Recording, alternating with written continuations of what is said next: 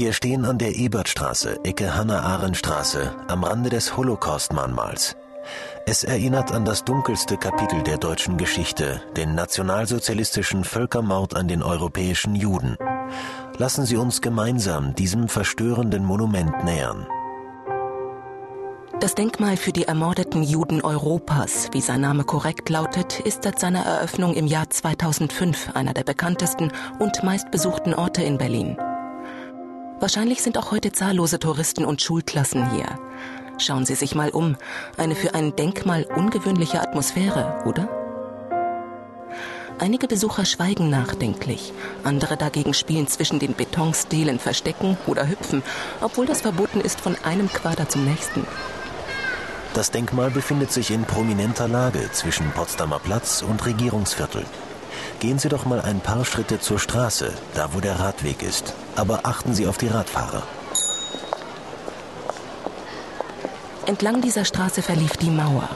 Auf der anderen Straßenseite sehen Sie den Tiergarten, Berlins größten innerstädtischen Park, der zum ehemaligen West-Berlin gehört. Und wenn Sie sich nach rechts wenden, erkennen Sie zwei der berühmtesten Bauwerke der Stadt. Dort hoch über den Baumwipfeln ist die gläserne Kuppel des Reichstags, in dem der Deutsche Bundestag residiert.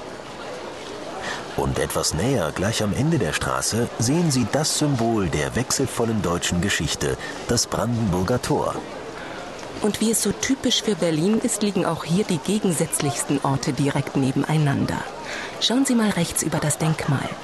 Da sehen Sie die alten Ostberliner Plattenbauten und über deren Dächern die Spitze des Fernsehturms, des bekanntesten Wahrzeichens von Ostberlin. Gehen wir jetzt in diese Richtung am Rande des Denkmals in die Hannah-Arendt-Straße hinein. Es war eine bewusste Entscheidung, dieses Denkmal in so zentraler Lage, nahe beim Reichstag und Regierungsviertel zu errichten. Während wir weitergehen, begleitet uns Uwe Neumerker, der Geschäftsführer der Stiftung Denkmal für die ermordeten Juden Europas. Wir erinnern uns alle an die Diskussion äh, Herbst 89, äh, auch Sommer 1990, die Frage der Wiedervereinigung und äh, ein neues Nationalgefühl der Deutschen und so weiter und so fort. Und insofern ist es auch als Zeichen zu begreifen, dass als eine der letzten Entscheidungen in der ehemaligen Bundeshauptstadt Bonn der Bundestag sich mehrheitlich für dieses Denkmal in der neuen alten Hauptstadt entschieden hat, um so auch auf eine Art und Weise symbolisch klarzustellen, auch dieses wiedervereinigte Deutschland mit seiner neuen alten Hauptstadt Berlin stellt sich seiner Verantwortung, stellt sich seiner Geschichte. Es geht nicht darum, dass die Deutschen alle schuldig sind. unsere Generationen sind nicht mehr schuldig, wir sind Nachgeborene. Es geht um Verantwortung.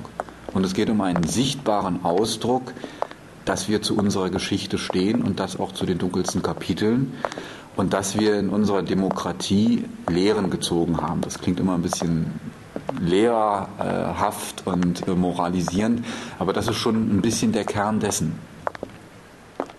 Bleiben wir hier ungefähr auf halber Höhe des Denkmals kurz stehen. Lassen Sie Ihren Blick einfach mal über das Delenfeld schweifen. Sicher erinnern Sie sich noch an die langjährigen, oft zähen Diskussionen über den Bau des Denkmals. Der Schriftsteller Martin Walser etwa hatte vor einem Fußballfeld großen Albtraum gewarnt. Nachdem das Denkmal im Jahr 2005 eröffnet wurde, änderte er aber wie viele Kritiker seine Meinung und bezeichnete es als ein großes Kunstwerk. Und tatsächlich, trotz der gewaltigen Zahl von 2711 Betonstelen hat es gar nichts Monströses, oder? Durch die unterschiedliche Höhe der leicht schrägen Stelen und das Auf und Ab der Zwischenwege wirkt es dynamisch, fast leicht. Es erinnert an eine sanfte Wellenbewegung.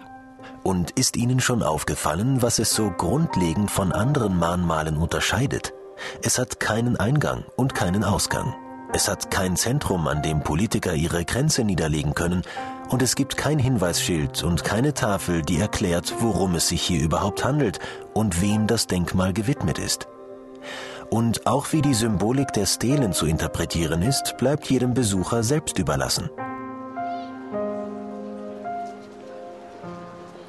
Das alles gehört zum radikalen Konzept des New Yorker Architekten Peter Eisenman. Trotzdem haben natürlich viele Besucher das Bedürfnis nach konkreteren Informationen. Deshalb wurde Eisenmans Entwurf durch einen unterirdischen Ort der Information ergänzt. In dieser kleinen Ausstellung werden unter anderem mit Fotos und Dokumenten die Lebensgeschichten von einigen Opfern erzählt, stellvertretend für die etwa sechs Millionen ermordeten Juden. Schauen Sie mal nach rechts. Sehen Sie dort an der Ecke des Denkmals den kleinen Pavillon im selben Grau wie die Stelen? Darunter befindet sich der Ort der Information. Der Eingang ist allerdings nicht in diesem Pavillon, sondern noch ein Stück weiter um die Ecke. Da gehen wir jetzt hin. In der Ausstellung finden sich bewegende Zeugnisse, die der unvorstellbaren Zahl sechs Millionen Gesichter und Stimmen verleihen. Voller Todesangst ist der letzte Brief, den die zwölfjährige Judith Wisniewskaja aus Ostpolen ihrem Vater nach Amerika schickte. 31. Juli 1942 Lieber Vater, vor dem Tod nehme ich Abschied von dir. Wir möchten so gerne leben, doch man lässt uns nicht. Wir werden umkommen. Ich habe solche Angst vor diesem Tod, denn die kleinen Kinder werden lebend in die Grube geworfen. Auf Wiedersehen für immer. Ich küsse dich inniglich. Deine J.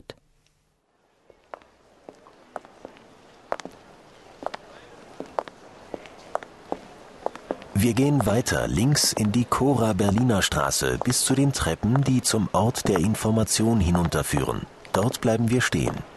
Dabei erzählt uns Uwe Neumerker noch mehr über das Zusammenspiel des Ortes der Information mit dem Stelenfeld. Viele sehen in diesem abstrakten Entwurf eine Schwäche. Ich sehe darin eine Stärke, gerade weil dieses Denkmal nichts vorschreibt. Äh, weil dieses Denkmal offen ist, Tag und Nacht offen und insofern ähnlich wie der Holocaust äh, Teil des Alltags ist, Teil des Alltags dieser Stadt. Sie können es Tag und Nacht frei betreten. Bei diesem Denkmal spielt das Moment der Irritation meiner Meinung nach eine wichtige Rolle. Dort ganz zentral, in der Nähe zum Brandenburger Tor, steht dieses Stehlenfeld, steht nicht dran, wofür es steht. Und Besucher sind, glaube ich, zunächst irritiert und fragen sich, was soll das hier? Und das ist meiner Meinung nach schon der erste Schritt äh, zur Erkenntnis, der erste Schritt zur Auseinandersetzung mit dem Thema. Ähm, sie betreten das Stehlenfeld, haben Empfindungen oder auch nicht. Äh, wie die Menschen damit umgehen, ist ein Spiegelbild unserer Gesellschaft. Wenn sie allerdings dann im Ort der Information waren, kommen sie zwangsläufig durch den Ausgang wieder ins Stehlenfeld. Und dann nehmen sie auch dieses Stehlenfeld ganz anders wahr. Wenn wir jetzt beim Zugang zum Ort der Information stehen, überlegen Sie sich, ob Sie sich gleich anstellen möchten. Der Eintritt ist frei. Bevor Sie sich entscheiden, erkläre ich Ihnen noch kurz den Weg zu unserer nächsten Station. Schauen Sie mal die Straße weiter hinunter. Am Ende steht ein knallgelbes Haus, gleich neben dem Hotel Adlon. In diesem gelben Haus befindet sich die Akademie der Künste. Ganz rechts ist eine breite Glastür, da können Sie tagsüber frei durchgehen. Wenn Sie möchten, verschnaufen Sie drinnen in der Cafeteria von Sarah Wiener. Die ist deutlich geschmackssicherer als die Gastronomiezeile hier gleich gegenüber. Wenn Sie dann auf der anderen Seite wieder rauskommen, stehen Sie schon auf dem Pariser Platz, dem Vorplatz des Brandenburger Tors. Dort draußen, direkt am Ausgang der Akademie der Künste, hören wir uns wieder.